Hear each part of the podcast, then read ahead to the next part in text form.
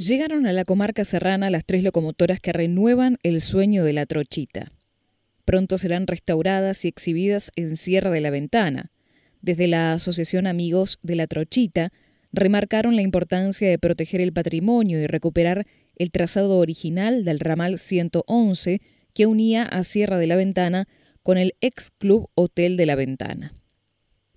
En una época que parece tan difícil cumplir con los sueños y sobre todo poner en valor nuestra historia para reconocer de dónde venimos y hacia dónde vamos, la Asociación Amigos de la Trochita de la comarca serrana no solo no bajó los brazos, sino que acaba de dar un paso al frente en un proyecto colectivo que apunta al desarrollo turístico de la región, recuperar el trazado del ramal 111 que unía a Sierra de la Ventana con el ex Club Hotel de la Ventana. La asociación acaba de ingresar a la comarca tres locomotoras Brookville de 1960 y 1970 que compró a la salina Barrancas de Villarino con la idea de restaurarlas y exhibirlas, en principio, a través de una muestra estática en el Museo de la Trochita de Sierra de la Ventana. Jorge Tezán fue contundente. Queremos tener el tren de trocha angosta funcionando otra vez, dijo. La Trochita de Sierra de la Ventana a la que hace referencia, tuvo su viaje inaugural el 17 de diciembre de 1913. Su misión era trasladar pasajeros de la alta sociedad porteña y también llegados a Europa hacia el elegante club Hotel y Casino de Villa Ventana, una obra paradigmática de la bella época que se construyó literalmente en medio de la nada. Para brindar el servicio, en aquel entonces se trajeron desde Leeds, Inglaterra, un par de locomotoras a vapor, y dos vagones para pasajeros y 10 vagonetas tipo tolvas. Los coches tenían una capacidad de 27 personas en primera y 8 en segunda. El ramal 111 fue construido por la Compañía de Tierras y Hoteles de Sierra de la Ventana. Cuando el ex Club Hotel dejó de funcionar, el ramal empezó a ser desguazado y a formar parte de la desidia y del abandono y quedó no operativo hasta la actualidad. Sobre el destino de la formación original hay pocas certezas y menos posibilidades de recuperarla. La última información que tenemos es que una de estas locomotoras fue a parar a las Salinas de Córdoba en el año 1934 y luego perdimos el rastro. Hay una versión que en el año 2000 se vendió de una salina todo lo que era chatarra y entre ello la locomotora, pero no podemos corroborarla, dijo Tezán.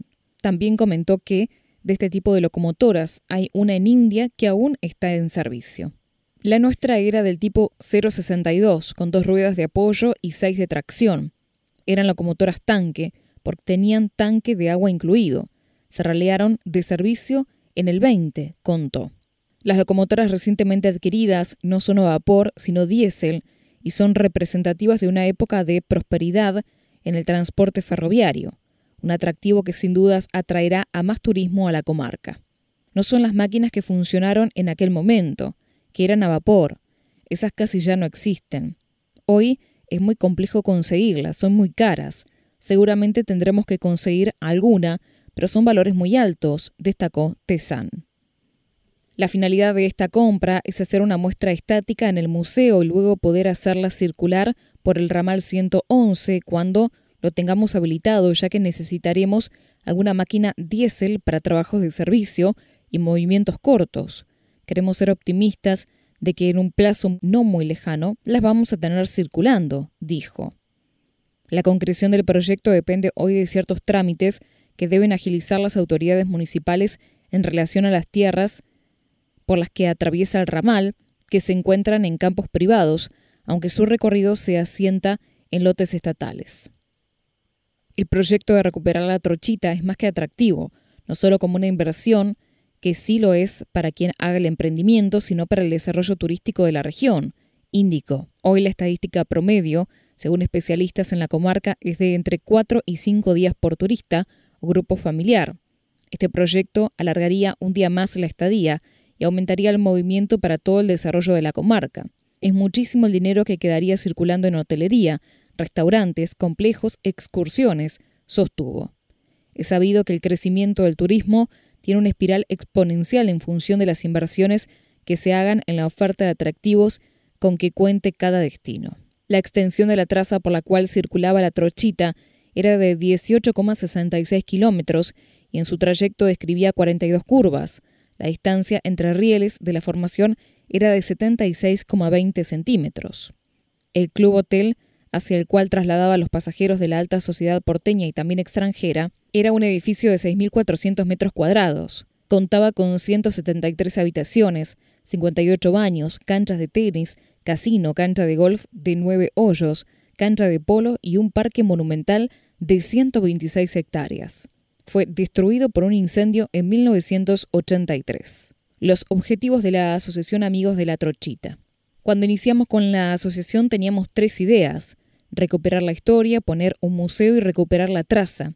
Las tierras están en un estado de semi-abandono, en medio de campos privados, pero pertenecen al Estado, señaló. Los dos primeros objetivos los cumplieron con creces. En el museo llevan a cabo una muestra permanente de material que se fueron consiguiendo, restaurando y poniendo en valor durante años.